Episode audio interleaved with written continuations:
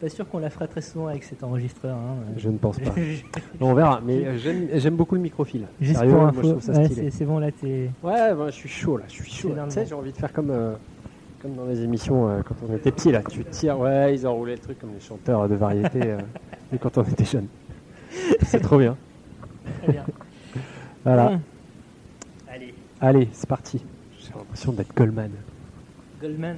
Ouais, d'être Goldman. J'ai l'impression euh, d'être Nagui, moi. Aux enfoirés dans la fin des années 90.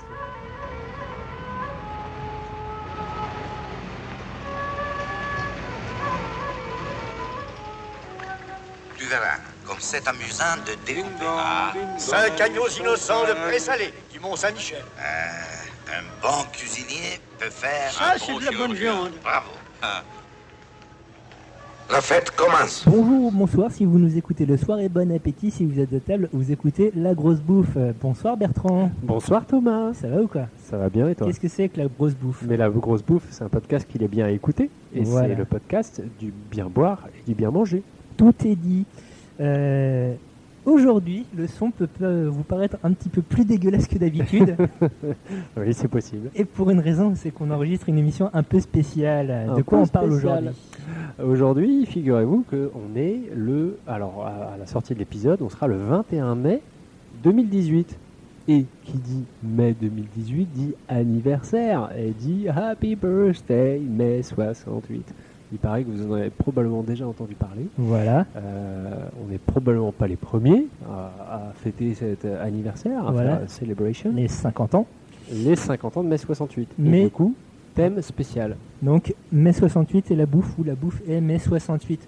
Et donc, pour euh, être encore plus dans le thème, eh bien, on s'est mis dans les conditions de l'époque, Voilà. avec un petit enregistreur cassette et deux micros Fisher Price. euh, voilà. Voilà. Puisque déjà à l'époque, eh bien, euh, les enregistreurs cassettes existaient. On a fait des recherches Wikipédia pour valider tout ça. Donc magnétophone à l'ancienne et, euh, et avant l'enregistrement c'était très touchant de voir Thomas euh, rembobiner la cassette avec un bic. Voilà. voilà. Oui, on, on est, on est vrai jusqu'au bout. Donc après, la bande sera numérisée, puis montée, et ce sera la grosse stuff. Mais trêve de considérations techniques. Oui. Euh, rentrons dans le vif du sujet. Donc mai 68, évidemment, euh, révolte nationale, euh, enfin révolte, soulèvement national, mouvement social national. Certains estiment que c'est d'abord un mouvement étudiant, puis un mouvement où convergent ensuite des, des ouvriers. Mais toi, qu'est-ce que ça t'évoque directement comme ça, mai 68 Bah, mai 68 pour moi c'est des barricades, des pavés et puis des, des euh, petits bourgeois qui sont canailles quoi. Pour- moi j'ai cette image là. Ok. Ok. Mais non mais voilà après c'est euh, voilà moi j'imagine voilà des, des- Maxime Le Forestier dans la rue avec sa guitare. Ouais, voilà. voilà, genre euh, un, un- un jeune de, euh, de euh, 18 piges qui est là, qui veut changer le monde bah, parce que justement il a 18 piges, qui du coup balance un pavé. Et à côté de ça, tu as effectivement des babs avec des guitares et, et, euh, et on refait le monde et c'est trop bien quoi.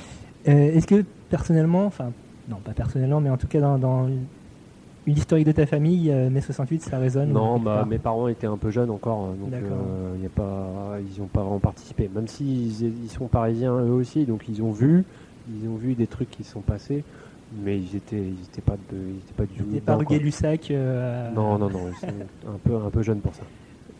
Personnellement, donc mon père avait 18 ans en mai 68. D'accord. Euh, C'était un, un jeune branleur euh, du, de Loire-Atlantique ou euh, d'Ille-et-Vilaine. Il habitait à la frontière. Bref, il fais- faisait son lycée dans un bled. Et un des faits notables que je retiens de son investissement dans mai 68, Un des quoi, t'as dit un des faits fait notables notable, de son investissement dans le mouvement de mai 68, c'est Ouais. que euh, il fait partie des rares Français à ne pas avoir eu son bac en mai 68, Ah merde en 1968. Ah ça c'est assez ouf. Je crois qu'il le donnait à tout le monde. Moi aussi, mais pas, Mais pas à lui. Pas à lui. voilà, une petite anecdote D'accord. familiale qui, qui résonne encore. Voilà, donc Euh. euh, marqué par le sceau de l'infamie. Oh, Moi, je trouve ça que c'est rigolo. Je trouve que c'est rigolo. hein. Je lui en tiens absolument pas à hier. Non mais c'est rigolo. Euh, mais et, du coup, dans, dans, dans la cuisine, qu'est-ce que ça peut vouloir dire? 68 Bah non, mais mai 68, bah, moi, instinctivement, voilà, c'est un mouvement euh, surtout parisien et pour moi, surtout étudiant. Donc, je- les mouvements, les, les trucs avec euh, les rapports avec la cuisine, avec euh, ce que ça a impacté, etc., pour moi, ils sont loin d'être évidents spontanément. Alors- après, en creusant, Évidemment, on trouve des trucs, et notamment le fait que les premiers, donc évidemment en mars, tu as, déjà eu Nanterre qui s'était soulevé en mars 68, mais auparavant, même en, tout début d'année 68, tu as des premiers mouvements euh, sociaux qui vont ensuite entrer en écho avec ce qui va se passer dans le reste de la France, en Bretagne, et notamment chez les agriculteurs bretons liés à la FNSEA, mhm. qui, qui vont avoir ras-le-bol en fait de l'isolement de la région Bretagne à l'époque par rapport au reste de la France. D'accord. Ben, euh, moi, j'ai, hum, moi, ce que, ce que j'ai vu des, des, révoltes vraiment paysannes euh, dans, le, dans, dans ces années-là, alors c'est pas que mai 68, hein, mm. rayonne aussi des années un petit peu avant, un petit peu après. Euh, c'est que moi j'ai lu beaucoup sur, sur la grève du lait, donc qui a été surtout effectivement faite en, Bretagne, mm-hmm. où c'est un ras-le-bol des paysans qui se retrouvent coincés dans une logique euh, un peu euh, euh, très capitaliste, avec des coopératives laitières, avec l'industrie agroalimentaire qui fixe les prix. On, parle de quelle époque là pour le coup, à peu près? Parle de, hmm, je ne sais plus, mais je crois que c'est 1970. D'accord, oui, dans, la foulée. Avant, avant, en tout cas, qu'il y ait la PAC et donc toute une politique de quotas qui peut entraîner d'autres soulèvements. C'est ouais, ouais, on est vraiment dans un contexte national pour l'instant. Oui, oui, complètement. Et puis c'est assez localisé. Euh, là, en tout cas, cette, euh, cette grève du lait est assez localisée pour la, Bretagne et la Loire-Atlantique. On va pas se lancer dans le débat. Est-ce que c'est la Bretagne? Bref. J'ai pas envie de rentrer là-dedans plus. Je suis, attaché, à ce débat et j'ai pas envie de, créer de polémique. Voilà. Donc, euh, donc voilà, donc on a vu des, des agriculteurs bretons qui en révolte contre le système. Et c'était euh, il y avait un côté très euh, Nick Babylon. Euh... Jarastafari, euh, Bomba Clash. Voilà, mais pas du tout, pas du tout dans un esprit gauchiste, révolutionnaire, marxiste, avec une idéologie derrière. C'est non, on veut juste gagner plus et on veut que le prix du lait il soit plus fixé par, par quelqu'un d'extérieur. On veut retrouver un peu notre indépendance qu'on avait Ça, c'est valide euh, donc, dans, dans, la filière du lait que tu, décris. Après, ce que je vois dans l'agriculture plus généralement, donc euh, toujours dans ces mouvements bretons euh, de, début 68, c'est qu'il il y, a un sentiment, bah, y a un sentiment d'abandon, d'une part par l'État, d'autre part par l'exode rural qui est de plus en plus croissant, puisque les exploitations familiales ne rapportent plus d'argent. Et donc, une des façons pour les jeunes de s'en sortir, bah, c'est de partir faire des études en ville et donc d'abandonner les campagnes. Et euh, la crainte justement derrière, c'est d'être euh, repris par euh, tous les, plus grosses industries et, mm. comme tu dis, d'avoir un, un son de cloche dicté par l'argent et les plus grands quoi. Donc une des méthodes qu'ils vont avoir, vont trouver pour ben, résister à tout ça, c'est donc d'une part se, mettre en grève, même si bon ils, sont leurs propres patrons, mais en tout cas manifester et aussi converger avec euh, ben, les ouvriers dans, les usines locales qui vont commencer donc à faire des manifestations plus communes, euh, convergence des luttes hein, comme on dit, euh, notamment lorsque donc là on parle de loi atlantique, est-ce que c'est la Bretagne ou pas Notamment lorsque l'usine, je sais plus, l'industrie de l'aviation de, de Loire-Atlantique se met en grève et donc euh, va commencer à faire des blocus euh, à ce moment-là. C'est le, premier mouvement de, grève d'usine en France, a priori, à ce moment-là. Donc on est en 68. De grève d'usine de mai 68, première grève d'usine, c'est en Loire-Atlantique. Il me semble que c'est en Loire-Atlantique et donc il y, y, a les agriculteurs qui sont aussi dans, dans, dans, la, dans la, masse. D'accord, ok. Donc l'agriculture, même si c'est devenu un sujet secondaire ou tertiaire dans les luttes liées à, mai 68, est présente hein, et donc, euh, il y a une, euh, une, remise en question de euh, bah, déjà un début de globalisation. Enfin, les Américains, ça fait des années qu'ils envoient des produits en Europe pour subvenir, enfin pour, pour aider les populations locales. Donc d'une part après la guerre et puis ils ont ouvert des marchés à ce moment-là. Mmh. Et donc l'agriculture locale française, l'agriculture nationale, commence à, à se remettre à, remettre tout ce système en question. Bah oui, et puis ce qui, ce qui est rigolo, c'est que euh, en ce qui concerne donc vraiment spécifiquement la, grève du lait, mhm. c'est que justement c'est ce côté très, euh, ce discours très euh, très ouvriériste, ce côté le, vocabulaire qui était employé pendant cette révolte-là des agriculteurs, c'était Euh, il parlait, il voulait des salaires minimums, il voulait, il mettait des piquets de grève, euh, il, il parlait vraiment donc de grève du lait. Donc ils se considéraient comme des salariés parce que justement c'était euh, quelqu'un d'extérieur qui leur qui fixait le prix du lait. Donc il parlait de salaire. Et en fait ce vocabulaire un peu comme des ouvriers, ça a foutu la trouille à la FNSEA qui s'est dit, donc le syndicat majoritaire des agriculteurs, qui s'est dit non non mais attends attends, attends euh, stop stop stop euh, on va nous on, on va pas rentrer là-dedans, on n'est pas des ouvriers, on reste des agriculteurs. Et donc petit à petit, ils ont poussé en fait les meneurs de, de cette grève du lait un peu vers la sortie, ils les ont sortis Mm. des, des instances dirigeantes et ils les ont euh, marginalisés justement pour se désolidariser de, ce- de cette tournure un peu, un peu justement bah, du coup euh, communiste euh, avec prolétariat ouvrier et c'est l'idéologie qui va avec pour justement se dire non non mais c'est pas nous, pas nous quoi. ouais. Donc euh, c'était assez, assez, assez rigolo pour ça, le- ce, ce mouvement-là. Et, euh, et dans l'histoire, c'est pas, c'est pas la seule fois où justement il y a eu, euh, il y a eu ce, ce genre de choses. Justement, comme toi, tu es plus dans, dans le liquide. euh, dans- Voilà. le lait, c'est liquide évidemment, mais euh, qu'est-ce qui se passe Est-ce qu'il se passe des choses dans la viticulture?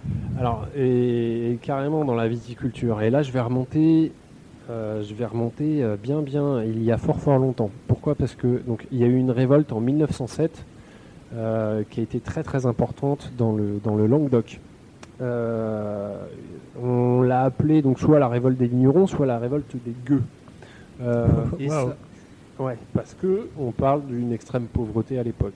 Juste pour replanter un petit peu le contexte, euh, dans, dans le Languedoc, au XVIIIe siècle, euh, fin XVIIIe, en gros, 50% des terres de l'Hérault, c'est des vignes. Donc, il y a des vignes partout. Euh, ensuite, fin 19e, arrive euh, une maladie qui s'appelle le phylloxéra. Enfin, c'est un, un puceron, c'est pas une maladie, c'est un- une bestiole qui ravage tout le vignoble français. On aura sûrement l'occasion d'en reparler du phylloxéra, mais Dans d'autres émissions, voilà, Il- c'est régulièrement abordé aussi dans, euh, chez nos amis de la Terre à boire. par. Exact.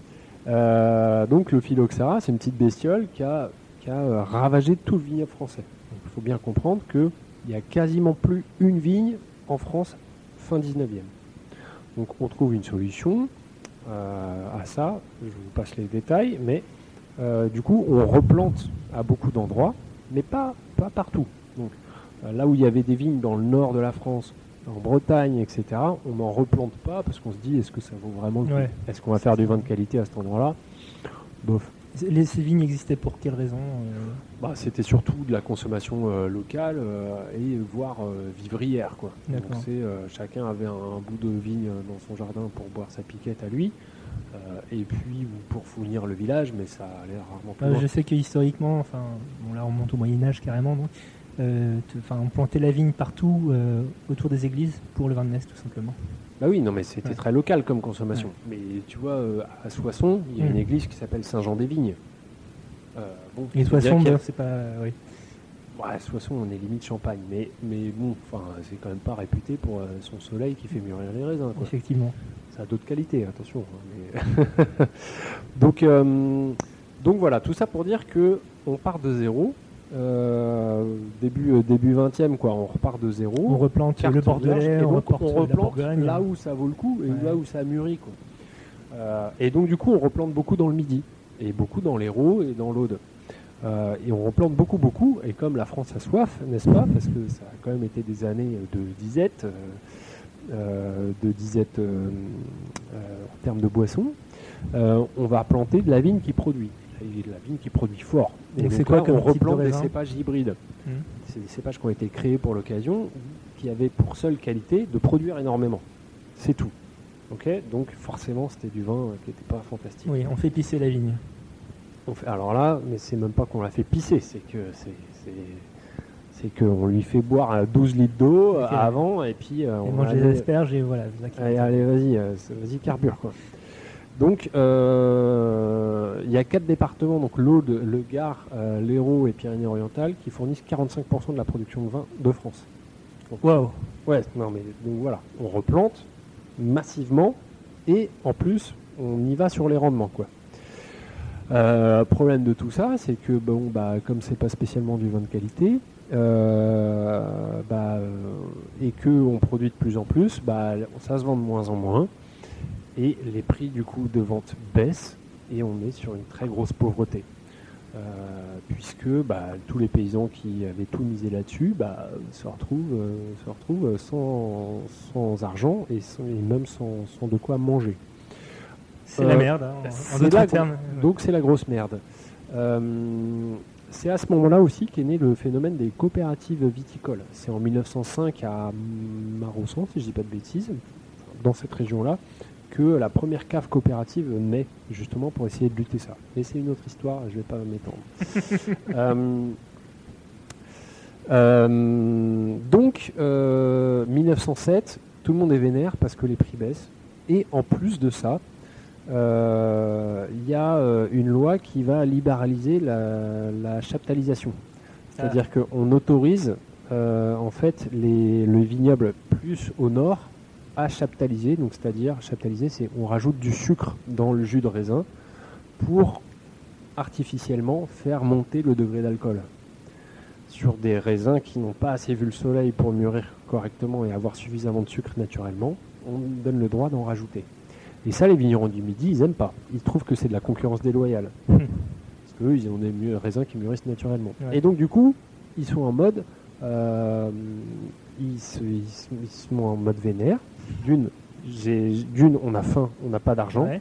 Et de deux, euh, en plus, il y a de la concurrence déloyale et même de la contrefaçon avec des vins trafiqués, etc., Ouais. qui viennent. Parce qu'à l'époque, attention, hein, on est euh, sur des, euh, des vins dilués, des vins qui sont qui n'ont de vin que le mot, mais qui sont faits à partir d'un tas d'autres produits que du raisin. Bref, c'est vraiment du grand n'importe quoi. Donc, ils sont vénères. Euh, et ils sont tellement vénères que les slogans des manifestations qui se mettent en place, c'est la victoire ou la mort, euh, guerre à la fraude, du pain ou la mort, vive le vin naturel, vivre en travaillant ou mourir en combattant. Tu c'est Ouais. en mode vraiment vénère. La, la- la commune, c'était il y a moins de 40 ans après. hein, donc, Non, mais voilà. La mémoire euh, révolutionnaire est toujours là, je pense. hein. Donc on, on arrive euh, à des manifestations monstres, euh, c'est-à-dire que euh, le euh, 9 juin 1907, tu as 800 000 personnes place de la Comédie à Montpellier. Waouh, nom de Dieu. 800 000 personnes, sachant que toute la région autour, il y a euh, 2 millions d'habitants. Ouais, ouais, ouais. C'est presque 50% de la Ouais, la, population. c'est la qui- région qui est venue, quoi. Tout le monde qui est venu. quoi. Donc c'est un truc de ma boule. Euh, Quelles conséquences? Alors, surtout, euh, le, le- le pourquoi, c'est aussi qu'il y avait un- une certaine condescendance du pouvoir parisien. À l'époque, le président du oui. Conseil, c'est Clémenceau, et le Clémen- Clémenceau a dit Oh, Je connais le midi, tout ça finira dans un banquet. ça n'a- ça n'a rien arrangé, hein, ce Et genre voilà. de discours. Écoute, hein, on le connaît bien en Vendée, Clémenceau. aussi. Donc voilà, et ce qui est intéressant, c'est que là, déjà à l'époque, on a vu euh, aussi une tournure un peu régionaliste, Ouais. c'est-à-dire qu'ils se sont rapprochés des, inté- des, euh, des indépendantistes, pardon, Les Occitans? Euh, occitan, ouais, c- carrément. Et euh, et il y a des slogans en occitan, etc. Enfin bref, et ça commence à foutre la trouille, euh, notamment à Clémenceau. Il y a Jaurès qui, qui s'en est mêlé, Oui. qui, donc, qui est venu faire des discours Ah, enflammés. euh, c'est un juste- Occitan, lui aussi. Hein, donc, euh, c'est un régional de l'étape et, euh, et aussi euh, pour faire chier Clémenceau. Donc, euh, en fait, tout ça, ça, a fini avec euh, l'armée qui déboule euh, et qui tire dans le tas. C'était la méthode de l'époque. La Troisième République. Donc euh, on tire sur la foule, 5 morts. Euh, bon, et donc du coup, euh, ce qui s'est passé ensuite, la sortie de crise, c'est que finalement on a fait une loi qui interdit la chaptalisation et contre la contrefaçon. Ce qui est intéressant, c'est que c'est vraiment les prémices de tout ce qui a de la mise en place des AOC en 1936. Il n'y aurait pas eu la guerre, etc. Ouais, il n'y aurait pas eu la guerre, tout le système d'AOC aurait été mis en place probablement à ce moment-là. Parce que justement, euh, c'était une des revendications de ah, on arrête le vin trafiqué, etc. Hmm. Et on garantit l'origine du vin. Et du coup, ça reprend à quelle époque euh, la mise en place des cahiers des charges, le processus de normalisation 1936. Ah oui, donc euh, même bien après 14-18. euh, Ouais, après 14-18, mais parce qu'ils ont re-râlé un peu à ce moment-là. Ok. Mais disons que le processus était un peu enclenché. Quoi. Donc là, on a un premier grand mouvement social lié au vin. T'en as un deuxième, il me semble. Pardon? Mais non, mais j'en ai un tu- deuxième ouais. et plus en rapport avec mai 68, puisque Ouais. c'est un autre qui démarre en, en 1970, de 1970 à 1976. Pourquoi j'ai parlé de 1907 d'abord C'est parce que à cette époque-là, vraiment, ça a été un truc vraiment fondateur. Et à cette époque-là est né ce qu'on appelle le Midi Rouge. C'est-à-dire que les vignerons ont été réputés à partir de 1907 parce qu'ils ont vraiment su créer un gros mouvement de révolte. Euh, ils ont été euh, depuis craints par les autorités. Et c'est encore valable aujourd'hui. À ce Euh, point-là? Ouais, ouais, bah, j'ai un petit exemple récent. D'accord. Euh, mais euh, ce Putain, ce côté teasing. midi rouge ah, est, est vraiment né à ce moment-là et ça a créé vraiment un mythe fondateur. Donc du coup, en 1970, euh, il y a la guerre du vin qui s'est mise en place.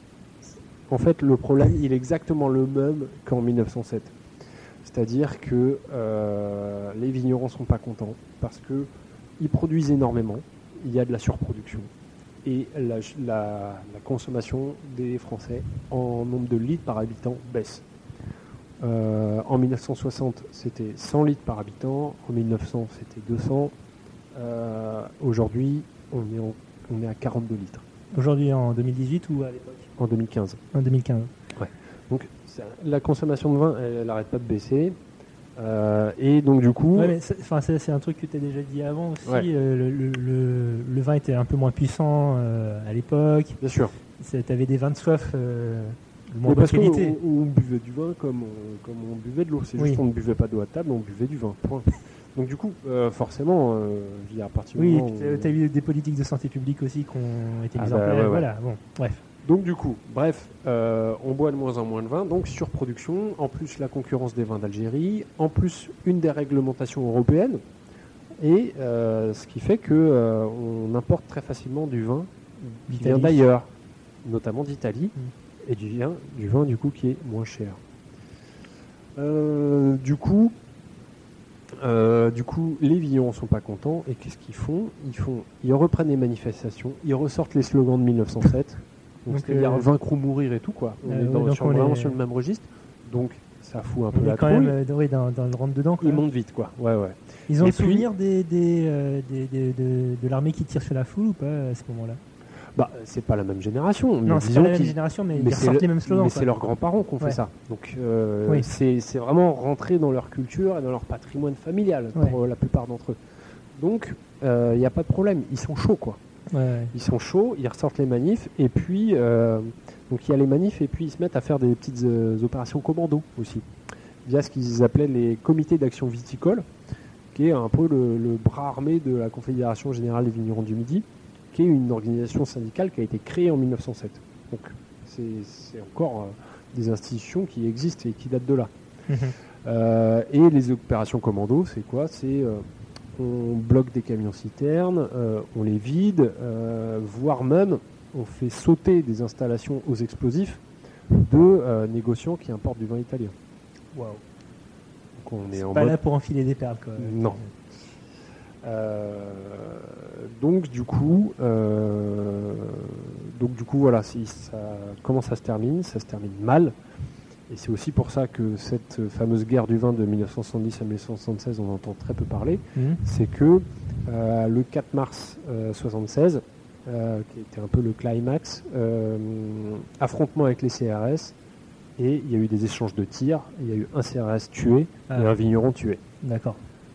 un mort dans chaque camp et ça a calmé tout le monde. Oui, bah, sans blague.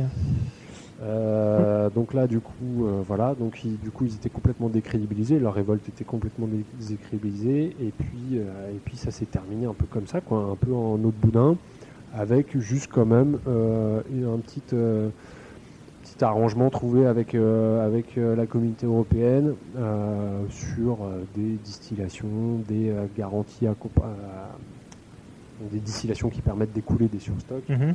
Euh, des, euh, des garanties euh, ac- euh, accordées aux vignerons qui acceptaient de stocker leur vin plus longtemps, etc., pour éviter les surproductions. Ce mouvement de 70-76, c'est sur l'ensemble de la France ou c'est on est toujours que dans le On Langue- n'est enfin, que dans le Languedoc. Languedoc, on est vraiment sur le côté euh, le midi vénère. Quoi. Ouais.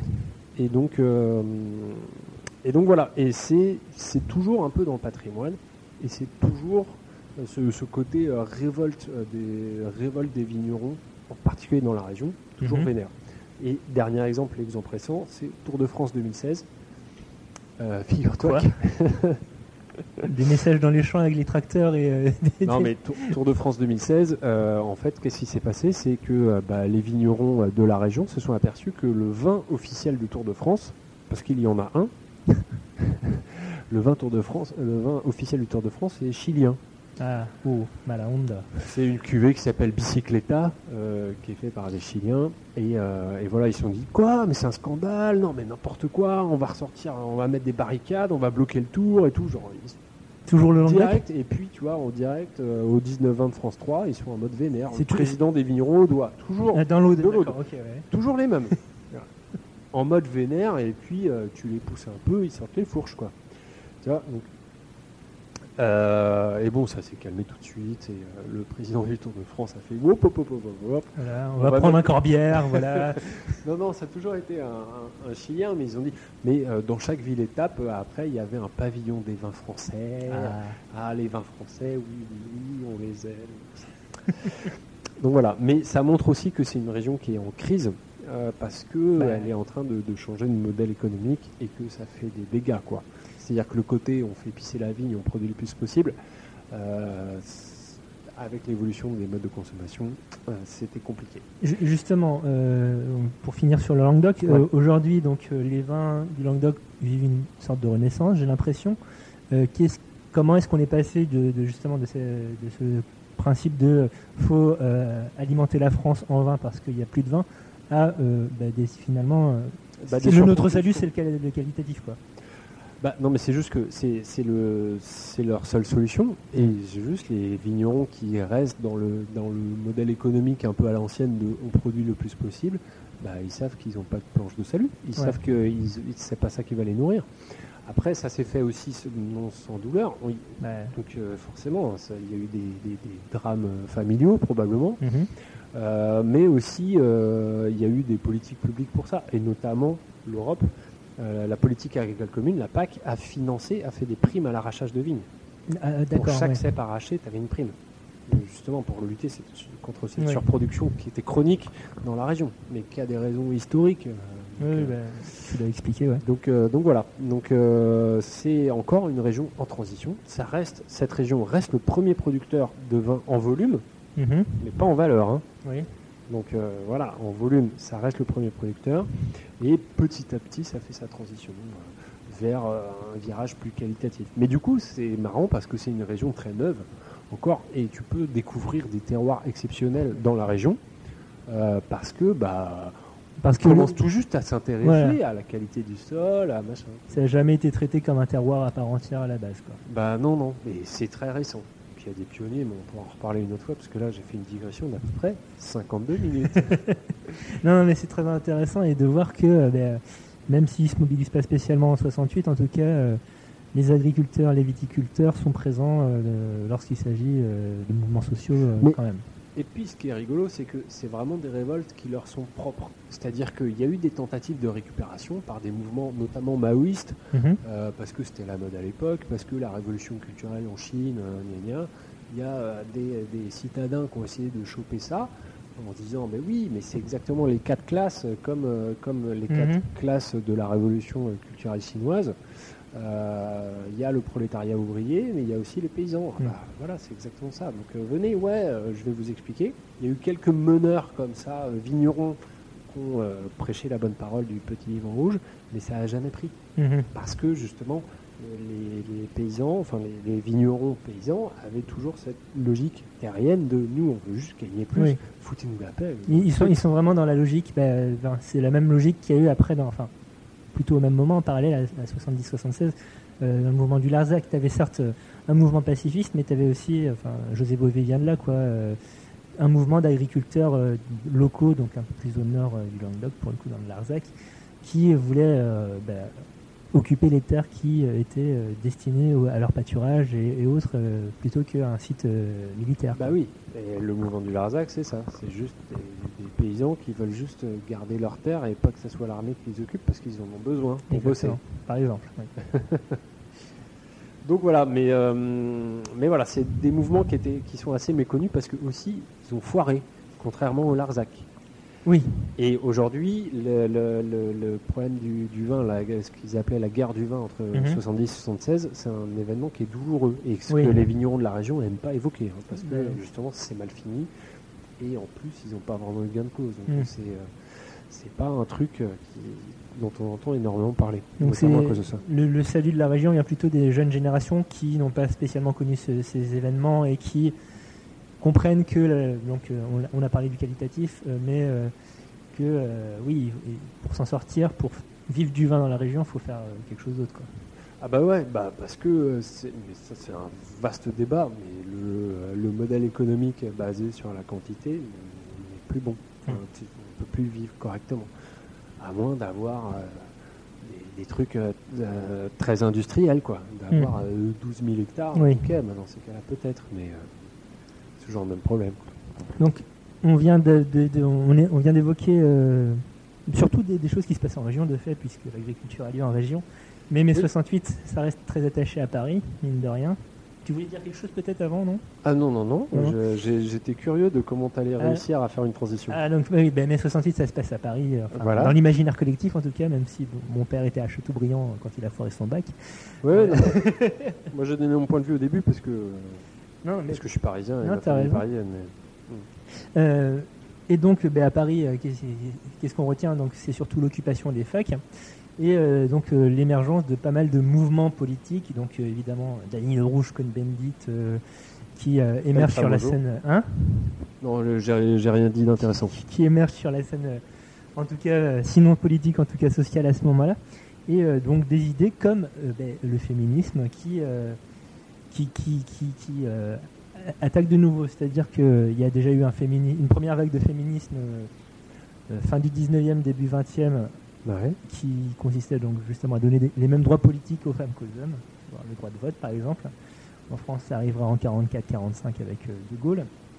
Et donc, depuis les années 40-50, aux États-Unis, il y a ce qu'on appelle le féminisme de seconde vague, Mhm. qui consiste à, enfin, qui consiste à donc une des grandes idées, la grande idée euh, conductrice en tout cas de, de ce féminisme de deuxième vague, Mhm. c'est euh, la réappropriation du corps.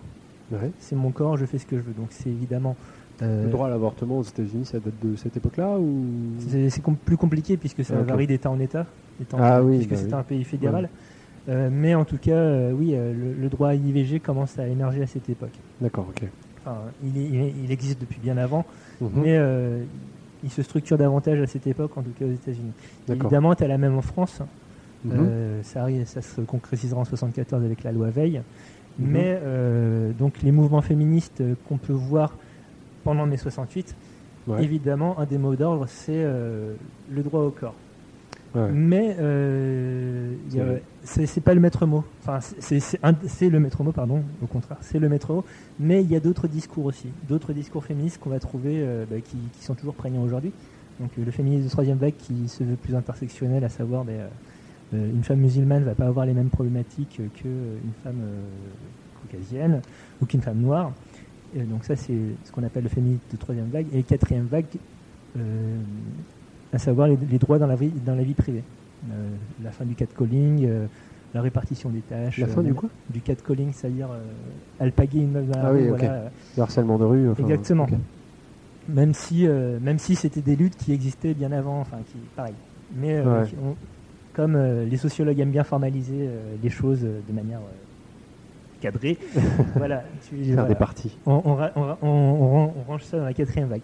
Et donc, de fait, donc, justement, euh, les, idées de cette quatrième vague existent déjà dans la deuxième vague, à savoir, euh, ben, euh, les, meufs, veulent- les, les meufs veulent euh, travailler, Ouais. elles veulent avoir euh, à poste équivalent les mêmes salaires que les hommes. Bonne chance. Oui, c'est ce que j'allais dire. Et, euh, et euh, dans la vie privée, ben, euh, elles veulent bien que, ça, que euh, quand elles rentrent à la maison, ça soit pas le début de la deuxième journée de travail. Quoi. Ouais, ouais. Et ça, ça commence déjà à, à mai 68. Ça commence ce- déjà à mai côté, euh, 68, ça commence euh, de manière assez euh, amusante, entre guillemets, dans la mesure où euh, ben, l'occupation des facs implique euh, une organisation logistique interne. Ouais. Et ce dont se rendent compte les étudiantes à, la Sorbonne, à Nanterre, à, à, à Sancier, Ouais. c'est que qui c'est qui s'occupe de la cuisine, de la vaisselle et du ménage éventuel Eh ben c'est toujours les mêmes. Et euh, c'est les femmes donc. Et euh, faire passer le message euh, à leurs camarades étudiants sans eux, euh, c'est un peu difficile. Parce Ouais, que ouais. les gars sont pour une révolution sociale, une certaine révolution des mœurs, parce que la liberté sexuelle c'est quand même rigolo, parce qu'on peut baiser dans tous les sens. Ouais. Mais dès que. Mais Dès qu'il y a de la vaisselle à faire. voilà, dès qu'il s'agit de, de trucs beaucoup plus concrets et relativement simples, c'est un peu plus compliqué. Donc, euh, on va les accuser de vouloir casser le mouvement, euh, de vouloir euh, voilà, des divergences des, des discours et donc. euh, Ah, quand elles vont râler en disant on, Chez on a un peu certains, plein ouais. le cul d'eux, elles ont accusé de, effectivement. Euh, de contre-espionnage. Ouais, non, de, ouais, ou de, de- de larver le, le- le truc pour euh, leur propre agenda, etc. Bref. Euh, C'est sympa. c'est. Alors, oui, si tu veux. hein. Non, mais- Et c'est quelque chose qui persiste aujourd'hui par ailleurs. hein. Dans chaque blocus tu- que tu vois, euh, euh, pour en avoir fait euh, un ou deux dans mes jeunes années, euh, tu as, toujours cette problématique qui revient sur le devant de la table que c'est les filles qui s'occupent. Ah ouais Ouais, beaucoup. C'est terrible. hein. Ah ouais, putain, c'est fou. Donc, tu as ça qui est mis en avant. Et donc, même si, bon, mai 68, ça dure un mois, et donc euh, concrètement, on n'a pas pu euh, mettre en place euh, de, de- de rotation euh, 3-8 avec euh, paritaire homme-femme euh, pour les vieilles. Un peu court pour faire les plannings et tout. ouais. La vaisselle rue des écoles. Euh, mine de rien, ce, ce fémi- le, le- le féminisme commence à rentrer dans le- l'idée politique. Mhm. Euh, les femmes vont devenir plus actives, ça se voit, euh, euh, notamment à la fin des 30 Glorieuses, donc euh, début des années 70. Ah ouais. Et donc, derrière, euh, leur place à la maison euh, est, est moins importante. Enfin, techniquement, théoriquement. Mais, mais juridiquement aussi, parce que c'est à cette époque-là aussi que euh, bah, les femmes ont le droit d'ouvrir un compte bancaire, Ouais, ça, ouais. qu'elles sont plus considérées comme des Les mineurs, mineurs. ouais, mineurs- mineurs juridiques. ouais. Etc. Donc c'est vrai que c'est, c'est- on est en plein dans, dans cette mouvance-là, en fait. Oui, on est dans cette mouvance-là. Sauf que, ben, de fait, euh, la sociologie de l'époque euh, et l'histoire, donc maintenant, le montre. euh, c'est toujours elle qui s'occupe, c'est- qui s'occupe, dans la très très grande majorité des cas, de la cuisine, du ménage, de, de- Mais dans la sphère privée, ça reste. Très, Exactement. très, Donc, ouais. La deuxième, la deuxième journée de travail, elle existe plus que jamais Mhm. à ce moment-là. Et donc c'est quelque chose. Pour leur faciliter la tâche, euh, les gentils industriels ont commencé à mettre en place donc euh, des, euh, des choses pour faciliter la vie en cuisine. Donc c'est le début de l'essor des plats préparés, de la très grande surface, des, des agents alimentaires plus ou moins industriels comme la levure chimique, euh, les gélatines qui existent déjà hein, au début du XXe siècle, mais qui, Ouais. sont, qui commencent à se démocratiser davantage. euh, les, les- la, floraline, euh, des, des trucs euh, qui n'étaient pas forcément présents dans les cuisines à l'époque, avant. Ouais. Et c'est vécu comme un progrès. C'est vécu comme un progrès. Et comme un ça- aussi, vecteur de ça, libération, lib- quoi. ça libère du temps. Tu as Bah, l'électroménager qui commence à se, à se démocratiser aussi. euh, euh, Peut-être plus en plus de congélateurs, donc t'as Ouais. de plus en plus de plats surgelés. Ouais. Euh, le Euh, micro-ondes, ça vient bien plus tard, enfin ça vient dans les années 80, mais ça rentre dans cette logique où Et- euh, tu appuies sur un bouton, ding, c'est prêt en 5 minutes. euh, Ouais, ouais. Mais les plats surgelés, d'ailleurs, Picard, ça date de, ça date d'à peu près cette époque, non? Alors, on a vérifié justement. Euh, Picard, ça existe dès, dès le début du 20e, mais ça, ça explose début 70 aussi. Donc, Ouais. Une des conséquences, en tout cas, du- de ce mouvement de libération de la femme qui l'a pas tant libéré que ça finalement. Mais euh, après, c'est vrai que euh, aujourd'hui, on a une image de, des plats tout prêts, euh, de machin, de, de l'industrie agroalimentaire comme, comme un truc d'aliénation qui nous détourne du goût authentique des choses, etc. Mais, euh, mais mai 68, c'est la libération, quoi, tout ça. Oui. Et c'est vraiment vécu comme le progrès et, et c'est ce qui va nous permettre de nous consacrer aux choses importantes. Euh, et les choses importantes, c'est euh, le dégager du temps de loisirs pour les femmes. C'est ça. Et ce qu'il faut pas oublier, c'est que 68, c'est euh, juste un tout petit peu plus de 20 ans après la fin de la Seconde Guerre mondiale. C'est euh, 15 à 10 ans après la fin des pénuries, parce que pendant 5 à 10 ans après 45, donc jusqu'en 50-55, euh, les gens vont continuer à faire la queue pour acheter leur pain, pour acheter leur viande, pour acheter leur, euh, leur truc. Il y a encore une pénurie en, en France, Mm. en Europe en tout cas. Le plan Marshall américain va entre autres pallier ça. Mais, euh, Et l'agriculture intensive. l'agriculture intensive aussi. Euh, mais justement, le- la- les plats préparés, c'est synonyme d'abondance et pour les gens qui ont vécu la guerre, c'est c'est génial. Bah ouais, ouais. Parce qu'il n'y a, il y a plus. Euh, tu peux faire des réserves de conserve de tomates euh, tant que tu veux. Euh, si euh, Ouais, il peut rien t'arriver si quoi. d'un coup il y a le blitz, t'es- t'es t'es safe pour, pendant plusieurs mois. quoi. Mhm. Aujourd'hui, ouais, c'est- on, on- on crache un peu sur William Sorin, sur, euh, sur les. Sur ce- Et on n'est pas les derniers. on n'est pas les derniers, sur toute cette industrie euh, agroalimentaire euh, un peu cracra, mais euh, faut, faut pas oublier d'où ça vient, quoi. Bah ouais. Les raisons qui y ont poussé. Et du coup, euh, mais mai 68, donc ça a été un déclencheur pour ça, mais euh, je crois que ça a aussi été un, un- un déclencheur aussi dans, dans les restos. Oui, C'est-à-dire que ça, ça a peut-être euh, changé aussi quelques trucs. oui, bah oui, bah, les, parce que euh, parmi, bon, je sais pas, il y a, j'ai pas fait des recherches pour ça, mais je sais pas s'il y avait énormément de commis ou de, de- de sous-chefs ou euh, d'apprentis cuistots sur les barricades ou quoi. Quoi? Tu ne sais pas ça Non, je ne sais pas ça. Ah Mais euh, c'est sûr que euh, ça a marqué les esprits. Ouais. Enfin que euh, euh, on a 68, c'était pas qu'une, enfin c'était une, pas qu'une révolte étudiante, c'était aussi euh, une jeunesse, donc les baby boomers qui disaient qu'ils en avaient marre du vieux Bah, pouvoir, De l'ordre euh, établi, ouais. Mhm. de l'ordre établi de De Gaulle, évidemment, Ouais, ouais. dans une moindre mesure de Pompidou. Mhm. Euh, et euh, que euh, ben, euh, la hiérarchie c'est chiant, euh, que euh, il est interdit d'interdire, jouir sans entrave, bla bla bla bla. Enfin, les, les- les slogans qu'on peut, ben, qui ressortent en ce moment parce que Ouais. on, est- on vit dans une période de mouvement social et que on est dans les 50 ans de mai 68. C'est pour ça que vous écoutez cette émission. Donc, euh, faut croire, on peut imaginer que euh, dans les brigades, dans les cuisines, euh, cette jeunesse, ou en tout cas euh, les gens qui suivaient l'actualité, Ouais, ouais. ont voulu un peu changer les choses. Jusqu'ici, C'était comment avant jusqu'ici, c'est donc bah, tout, c'est Antonin Carême quoi, euh, qui a structuré tout ça. Antonin Carême et Kur- Kurlansky, donc des vieux cuisiniers du 18e, 19e Ouais, siècle. voilà. Mhm. Euh, si la, si euh, une brigade en cuisine s'appelle une brigade, c'est parce que ça reproduit un modèle militaire. D'accord. T'as un Avec un brigadier Ah non, une- un chef. t'as, t'as- t'as la. Et pourquoi on l'appelle pas le brigadier?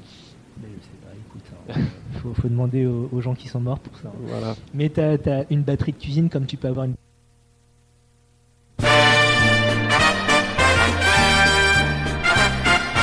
Mais université, c'était pas Jussieu, c'était pas Sancier, c'était pas Nanterre.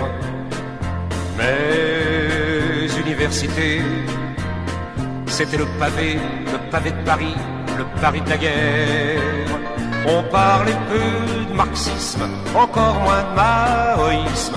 Le seul système, c'était le système des des comme débrouille-toi, des comme des merdes toi, pour trouver de quoi bouffer te réchauffer.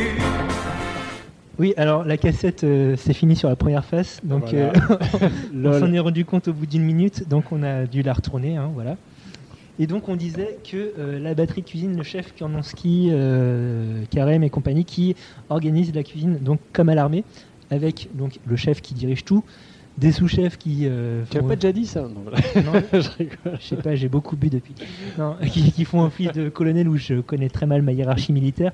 Euh, des euh, chefs de parti qui vont diriger euh, chacun un, département Ah ouais. de la cuisine, voilà, Une partie. une partie de la cuisine. Bref, une hiérarchie très pyramidale, euh, Ouais. très organisée, très ordonnée, parce que euh, un plat pour qu'il soit servi chaud, il faut que ton accompagnement soit prêt en même temps que euh, ta, ta- ta viande et euh, Ça demande un peu ta- d'organisation, Et ta, quoi. sauce, Mhm. voilà, soit bien liée. Donc oui, il y a, euh, ça répondait de, de besoins vraiment stricts. Sauf que ben, c'est strict. Ouais. Et quand tu as eu ce petit souffle de liberté pendant le mois de mai 68, eh ben, tu te dis que euh, tu tenterais bien autre chose. Quoi. Enfin, euh, Ouais. Pourquoi ça serait pas moi le chef et pourquoi tout ça? Genre en mode euh, cuisine autogérée, quoi. Hmm. Alors, on n'en est pas là parce que il faut, enfin, la cuisine ça, ça reste rigoureux, mais euh, les vis sont un peu moins serrées. D'accord, ok. Les vis se desserrent plutôt. Euh, le cuisinier va, va sortir un petit peu de cette image euh, très belle époque où c'est généralement un gros moustachu avec une toque euh, qui a euh, un saladier, un fouet qui fait monter la crème fouettée, quoi. Mhm. Euh, pour euh, donc on n'est pas encore non plus dans, dans, euh, dans la folie médiatique donc qu'on a pu aborder dans la dernière émission, mais euh, il va devenir un peu plus mince, un peu plus présentable. Euh, il va un peu moins avoir 60 ans et plus tendre vers les 40-50 ans hein, dans les grands traits. Euh, voilà, le chef cuisinier, ça va, ça- l'image du chef va changer Ouais, et la vie dans la cuisine va un peu changer également. Euh, D'accord. Ok, donc ça date, euh, ça, ouais, c'est un premier mouvement un vers premier le mouvement de décrassage, quoi, de décrassage. et de modernisation. Ce mouvement de modernisation, tu le vois aussi euh, dans les guides culinaires, Ah ouais? Puisque euh, au début des années 70, donc en 1973, tu as le guide et Millot qui euh, sort pour la première fois. Donc Mhm. Go et Millot, qui sont deux cr- critiques culinaires, ont déjà bossé ensemble à la fin des années 60 et au début des années 70 dans différents médias, dans différentes publications. Et donc là, en 73, ils lancent leur premier guide. Et ce guide se veut comme euh, bah, prendre à contre-pied euh, le guide ultime, enfin le, le guide le plus connu jusqu'ici, qui est le guide Michelin, le guide rouge, Ouais, ouais.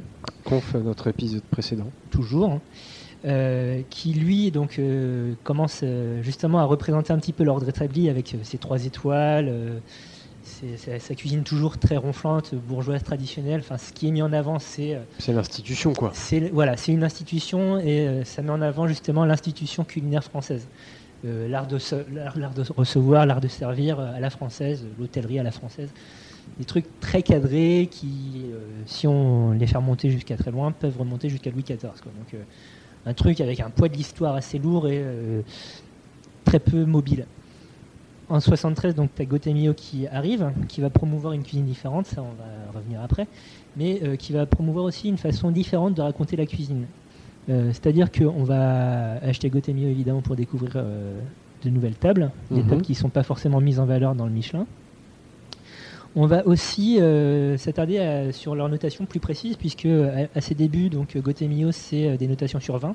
Là où. Michelin, c'est 3 étoiles, donc euh, une notation sur 3 quoi, maximum, si tu veux. Ouais. Donc euh, ça va laisser plus de latitude et euh, tu vas pouvoir. euh, si si tu as 10 sur 20, c'est pas que tu es dégueulasse, mais c'est que tu réponds pas à tous les standards, euh, parce qu'il y a quand même des standards. hein, rien. Ouais, ouais. C'est que tu réponds pas à tous les standards, mais que, euh, ça peut valoir le coup quand même. Mais est-ce que, est-ce que Goemio aussi dans leurs critères, ils avaient euh, pas exactement les mêmes critères et en mode, euh, alors j'en sais rien, je, je connais pas bien, hein, mais euh, est-ce qu'ils avaient, euh, si le serveur est en jean, c'est pas grave quoi. Alors je pense pas qu'il y avait encore de serveur en jean à l'époque. Ouais, bon. Euh, alors il si le serveur est pas en costume 3 pièces, c'est pas grave. il s'attarde moins sur le service que sur ce qu'il y a dans l'assiette, effectivement. D'accord, ok. Après, euh, bon, euh, si tu veux avoir le 20 sur 20, je pense qu'il y a, y a- y a des- y a des critères parce qu'il y a quand même de l'ancienne école aussi. Bien sûr, ouais, ouais. Mais, euh, Mais peut-être moins attaché au côté cérémonial, au côté machin. quoi. exactement. Donc on s'attarde davantage à ce qu'il y a dans l'assiette et quand tu lis ça, c'est vachement agréable à lire en fait. Ah ça change.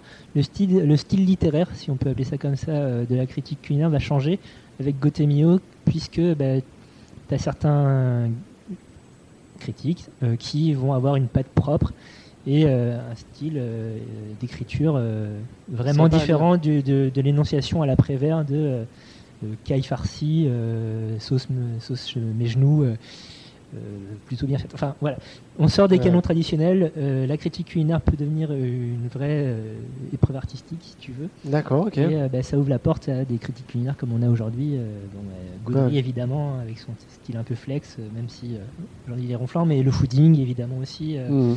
etc. D'accord, donc ça date vraiment de cette époque-là et c'est Goemio les pionniers, quoi. Ça vient de là, ouais. Ça D'accord, vient ok. de là. Après, bon, bah, comme, comme toute euh, chose qui vieillit, ça s'insti- institutionnalise. C'est Aujourd'hui, bourgeoise, quoi. on est passé. Ça sent euh, croûte, ça sent pâte. Ça sent Voilà. ouais, ça sent pâte. Aujourd'hui, on est passé à la notation en TOC, donc euh, sur 5 TOC. La notation à 20, on est passé à une notation sur 5, donc ça veut dire quelque chose aussi. Euh, Et puis ça se rapproche vachement du coup du Michelin là. ça- euh, ouais, Déjà c'est plus, que sur- c'est plus que sur 5 et en plus on prend un symbole Ouais, aussi c'est ça. comme, comme Michelin qui a des étoiles quoi. exactement. Donc aujourd'hui, la, la nouvelle critique culinaire, elle est à trouver dans le fooding, par exemple, euh, des publications un peu plus flex euh, et moins. ben, il y a- enfin, il y a toujours euh, des lauréats dans le, dans le fooding, mais euh, Ouais. après c'est en vrac dans le guide, quoi. Donc euh, tu à voir. Et On donc, parle du rachat? Non, on parle pas du rachat. par le Michelin, du Ouais. fooding, Bref. c'est pour vous, les gars. Le me- Le mec n'épargne personne. Et euh, donc on, on disait, enfin je disais que euh, le a- avait provoqué aussi en, en son temps, donc à son lancement, une petite révolution Mm. qui euh, s'appelle tout simplement la nouvelle cuisine. Ah, la fameuse nouvelle cuisine. Mais La tu sais que, eh, moi, avant de faire cette émission, je m'étais toujours demandé ce que c'était, mais c'est quoi exactement cette nouvelle cuisine? Parce que pour moi, la nouvelle cuisine, c'est un truc de vieux. Ah ben oui, maintenant c'est un de vieux, parce que euh, les grands noms qui sont associés à la nouvelle cuisine, ils sont euh, soit vieux, soit morts. Donc euh, ben, Paul Bocuse en a fait partie, les frères Trois Gros, pas Michel, hein, pas leur fils. Mais, Ok, ouais, ouais. le, les- les- le tonton et le papa, c'est la nouvelle cuisine. Alain Sandrin, c'est la nouvelle cuisine. Michel Guérard, c'est la nouvelle cuisine. Donc c'est voilà, des gens qui ont, s'ils ne sont pas décédés, ont 70-80 ans. Quoi. Ouais. Mais euh, dans les années 70, ils n'avaient pas cet âge-là, ils avaient 40 ans de moins. Et c'était des punks. C'était pas des punks à fon- foncièrement parler. Enfin, punk, euh, c'est un truc qu'on euh, trouve mais- depuis Top Chef, hein, ça va. non, non, mais euh, c'était, c'était, c'était quand même des rebelles dans un sens. quoi. Oui, ils viennent justement dépoussiérer la vieille cuisine. Mhm. Euh, une cuisine traditionnelle un peu lourde et riche, euh, avec moult assaisonnement, euh, moult sauces. Surtout des sauces partout, tout le temps, quoi. des, des sources, Et des sauces, des sauces hyper lourdes, riches, quoi. voilà, Ouais. des sauces lourdes avec à base de roux, donc des mélanges farine beurre, enfin beaucoup de crème, beaucoup de, de gras. Euh, toujours un peu lourd. Enfin, tu fais une sieste de deux heures après avoir mangé ton, ton repas traditionnel de- dans les années 50, hein, Ouais, très, ouais. très 4ème République comme à votre banquette. D'ailleurs, vous pouvez écouter notre épisode sur euh, la bouffe euh, au pouvoir, hein, la bouffe à l'Elysée. euh, qui- on a des exemples de menus du Un petit peu lourdingue, à l'Elysée qui avait l'air un qui peu pèse sur le bidou. Ouais, Bref. sur. Exactement. La nouvelle cuisine va vouloir alléger tout ça. Comment on allège?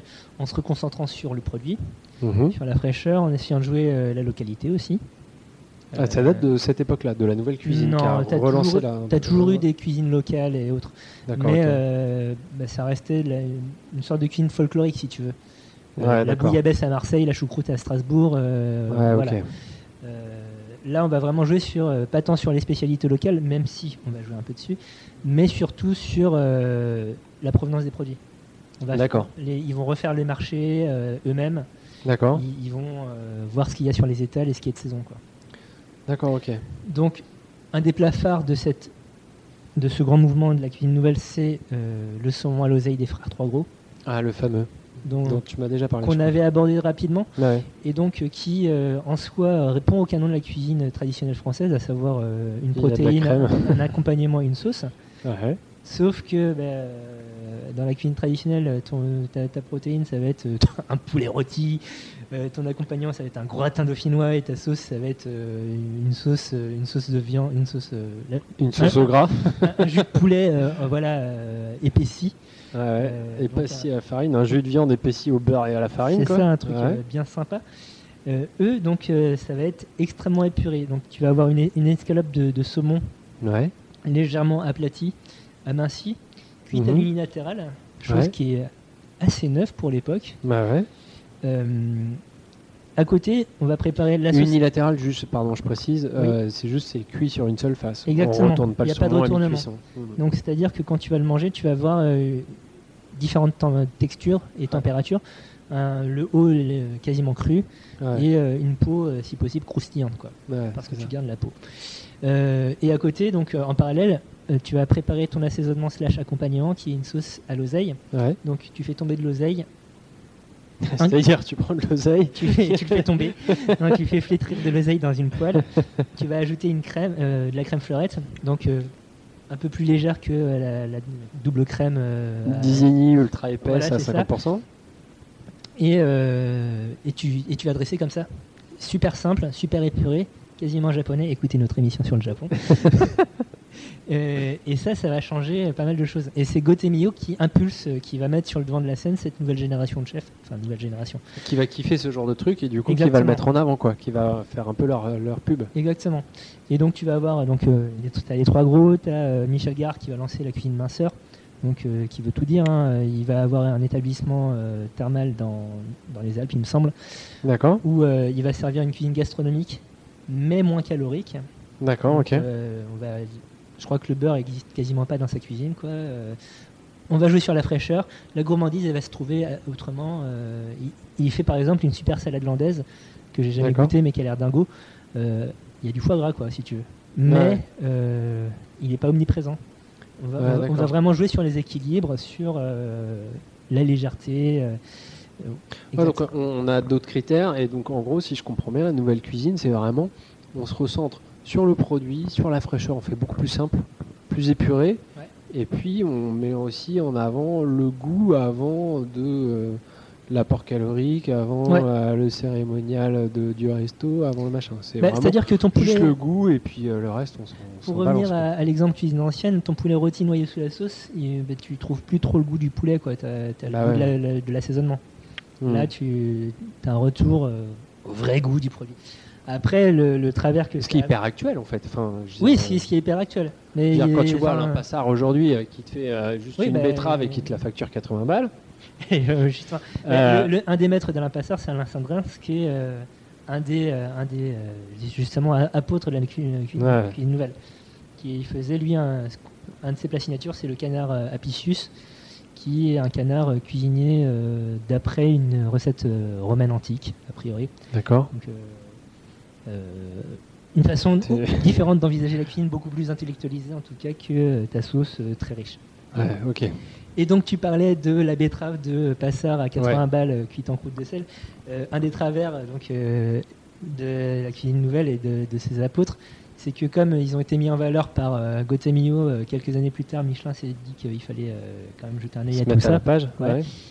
Et euh, donc ils sont devenus des superstars de la cuisine. Donc évidemment t'as Bocuse, mais lui c'était déjà une star avant. Mais t'as Ouais. Trois Gros et tout ça, enfin euh, Ouais. qui sont devenus euh, vraiment les, les- les piliers de la cuisine euh, française de l'époque. Mhm. Et un des, une des critiques rigolotes qu'on faisait souvent à la cuisine nouvelle, c'était que tu avais trois crottes dans, dans ton assiette et que c'était facturé euh, 300 balles. Quoi. Enfin, Ouais. Parce que justement, cette notion d'épure elle a été poussée au paroxysme ridicule que euh, c'est, enfin, on cuisinait des tout petits, euh, des pommes de terre grenaille. Les pommes de terre grenaille, la, la mode de la grenaille, ça date de cette époque. Ah, les, ok. les- les légumes miniatures, les petits, les, les petits filets de caille. Euh, une caille, il y a- enfin, c'est- Un filet de caille, c'est voilà, ça, scandaleux. ça- ça- ça pèse 100 grammes tout mouillé, quoi. Donc, euh, voilà. Si tu te mets à lever des filets Voilà, sur, la bestiole, la taille de la bestiole, Donc, voilà, t'avais ce, ce truc poussé un petit peu au ridicule Ouais. Qui, euh, et qui, qui était facturé euh, immensément cher euh, pour ce que c'était, quoi. Donc, euh, Ouais. le cycle, le cycle continue. Enfin, la, la suite, c'est des gens qui ont voulu retrouver la cuisine traditionnelle où, voilà, t'as de la mâche, etc. Donc, Ouais, ouais, c'est ça. Donc la cuisine c'est cyclique. hein. Mais en tout cas, la- cette nouvelle cuisine a quand même jeté, euh, donné un coup de frais euh, dans le monde de la gastronomie française de l'époque. Ouais, donc vraiment tout ça, en fait, ça part de, euh, de ce côté, alors pas spécifiquement de mètre 68, mais euh, au moins de la- d'une contestation en fait de, Ouais, de ce qui existe et par l'arrivée massive d'une nouvelle génération. Quoi. exactement. Hmm. Bah, les, baby les baby boomers, comme Hmm. 68 quoi finalement. Ouais. Ouais, Et ça, finalement, tout, dans, dans tous les sujets, quoi. Je veux dire, dans la cuisine, dans l'agriculture, c'était pareil. Chez les vignerons, bah, c'était des problèmes un peu différents, mais le fait que ça se soit révolté, bah, c'est aussi dû à l'arrivée d'une jeunesse qui pouvait plus vivre comme leurs parents. Donc, euh, Dans la musique, Maxime Le Forestier et Renault. Voilà. et, euh, et du coup, ça, ça montre aussi que bah, c'était une période où du coup il y a eu une prise de conscience que bah, la société évolue et que du coup on consomme différemment aussi et, euh, que euh, que ce soit dans la vie privée pour des raisons de temps, bah, on se met à avoir des plats surgelés, des plats tout prêts, que ce soit dans les grands restaurants, on se met à avoir des choses plus simples. Euh, et, euh, et donc tout ça, c'est euh, ça montre aussi que ça a été vraiment un tournant, enfin toute cette époque-là, ça a été vraiment un tournant donc, dans, dans les modes de consommation, les changements de mode de consommation, et qu'ont impliqué derrière des changements de modèle économique. Euh, euh, donc euh, l'arrivée des hypermarchés, Oui. supermarchés, La fin du commerce de proximité. ah ouais, qui a, tout tué, mais, mais qui, enfin, qui a tout tué les commerces de proximité, et, euh, et, et qui, euh, qui aujourd'hui euh, est en train de revenir sous une autre forme, mais qui a eu l'âge d'or, c'est cette époque-là, parce que c'était, ça répondait à la problématique actuelle d'une génération entière qui avait envie d'autre chose et qui euh, voulait plus être bobonne à la maison, qui passe sa journée à faire la bouffe, qui avait plus le temps parce qu'elle s'est mise à ouais. travailler, donc euh, et qui voulait pas se taper de double journée. Donc, je veux que ça soit simple, je veux que ça soit rapide, Mhm. donc j'ai besoin d'un hypermarché. Euh, pour, euh, pour que ça aille vite et au moins je sais que c'est pas cher et euh, je trouve de tout quoi au même endroit. Ouais. Et donc, donc voilà. Et ce qui est, ce qui est amusant, enfin amusant, ce qui est toujours rigolo quand tu, tu regardes de, de- de plus loin tous ces phénomènes-là, c'est que bah, aujourd'hui on est dans un peu un retour de, d'un, mode de vie où on cherche plus la proximité, Mhm. Mais où justement la grande distribution se met à être de la grande distribution de proximité. Oui. On est sur la fin des gros hyper de périphérie, mais la grande distribution revient un peu sous d'autres visages, euh, tout proche en centre-ville. Et, Surtout euh, dans les grandes villes, pour le coup. alors surtout, Oui. dans les, surtout dans les grandes villes, c'est vrai. Oui. non, c'est vrai, c'est vrai, t'as raison. C'est- c'est- Mais, euh, mais en tout cas, dans les, dans les grandes, grandes villes euh, françaises, c'est vrai que c'est la fin de, de ce modèle économique de, des gros hyper de périphérie. Et euh, aujourd'hui, dans les très grandes villes françaises, tu as, des francs-prix qui jouent aux commerçants de proximité. Tu as des, des Avec euh, carrefours du vrac. Ouais. avec du vrac, avec un mec qui, qui fait office de boucher, un mec qui fait office de fromager, etc. etc. quoi. Donc c'est vraiment des, changements de modèle économique. Euh, donc dans le vin, c'est pareil, j'en ai parlé, mais euh, euh, on est dans un, dans un côté, il y a eu les 30 glorieuses avec le baby boomer qui sont, qui mis qui, sont mis à reprendre en fait le modèle économique qui existait avant, productiviste, etc. Le progrès technologique a fait que bah, ils ont pu produire très vite, très fort, parce qu'ils ont eu des tracteurs, parce qu'ils ont eu des Mhm, engrais, mhm. parce que le plan Marshall aussi d'après-guerre Oui, oui. est arrivé avec force tracteur, force traitement phytosanitaire, etc. Qui fait que bah, très vite, ils ont pu produire énormément. Et En donc, pourrissant les nappes phréatiques et en faisant des algues vertes. alors oui, bien sûr, parce que la viticulture française euh, est responsable, je crois, euh, c'est de mémoire, ça a peut-être changé, mais en tout cas, il me semble que à elle seule, la viticulture et représente 30% des pesticides utilisés en France. Voilà, voilà. Euh, cocorico, buvez du vin. Euh, mais, euh, mais justement, ce, ce modèle-là, on est en train aujourd'hui de, bah, de le remettre en cause. Et, et la, production, la production à tout prix, c'est plus du tout à la mode, tout simplement parce que les vignerons sur ce modèle économique ont de plus en plus de mal à en vivre. Donc, on est sur euh, reprendre des exploitations plus petites, utiliser moins de traitements, entre autres parce que ça coûte cher, mais aussi parce que c'est meilleur pour l'environnement et c'est meilleur aussi pour la santé du vigneron. C'est un vaste débat, on en reparlera probablement Oui, plus oui. tard. Mais euh, c'est euh, c'est aussi s'adapter au mode de consommation des Français qui boivent de moins en moins. Et, et donc, donc tout ça, c'est ça montre aussi l'évolution des, des- des- des modes de consommation des, Français. Bah, Voilà, c'est une voilà. très bonne conclusion, ma écoute, foi. mais écoute, je te remercie. Euh, ben, merci de nous avoir écoutés jusqu'ici. Le Yes. mois prochain, on sera en juin. Ouais. En juin, ça sera bien. Qu'est-ce qu'on parlera de on quoi sera même le 21 juin euh, pour l'apparition de, de l'épisode. Et le 21 juin, c'est quoi? C'est Environ l'été. c'est environ l'été. Bon bah voilà. Qu'est-ce C'est qu'on fait environ l'été? Qu'est-ce qu'on fait l'été? Eh ben, on prend l'apéro. Euh, ben, voilà. Voilà. On Et prend donc, l'apéro. Donc on va Du parler coup, on va d'apéro. parler de quoi? On va parler de l'apéro. Ah ben ça c'est génial. Eh ben, c'est génial, Voilà. j'adore. Et on finit sur une imitation de Patrick Sébastien. donc. Ah bon? Non? Ah, Je sais pas. Ah, j'ai j'ai cru que c'était ta volonté. Ah non non non. non. Ok. Non, pas de risque. C'est génial. C'est génial. J'adore. Oh, on a des Ukrainiens là, ils font des claquettes avec les couilles. vous allez voir, ils rebondissent sur les poutres, c'est génial. Voilà. Ça, c'est Patrick Sébastien. Putain, t'as des talents cachés, mec. J'imaginais pas ça chez toi. Écoute, Parfait. euh, on mettra le rosé au frigo en tout cas pour cette émission spéciale euh, qui sera pas enregistrée sur une cassette cette fois. hein. On Voilà, revient au bon vieux support numérique. Voilà, avec un son euh, normalement meilleur. Normalement meilleur. Voilà. La grosse bouffe est un podcast euh, qu'il est bien à écouter évidemment. Voilà, bien sûr. Disponible sur SoundCloud et toutes les applications de podcast. Donc euh, euh, maintenant ça s'appelle Apple Podcast, hein, il paraît depuis quelques mois. Apple Podcast, Podcast Addict, que sais-je encore? Euh, N'hésitez pas à nous laisser des notes ou des commentaires, si possible élevés. Oui, ça serait cool. Voilà, euh, ça nous aide. Parlez-en à vos voisins, euh, vos amis, Et votre famille. Ça, ça serait très cool. Voilà, Faites écouter un maximum. voilà. Surtout si vous aimez. hein. Tours.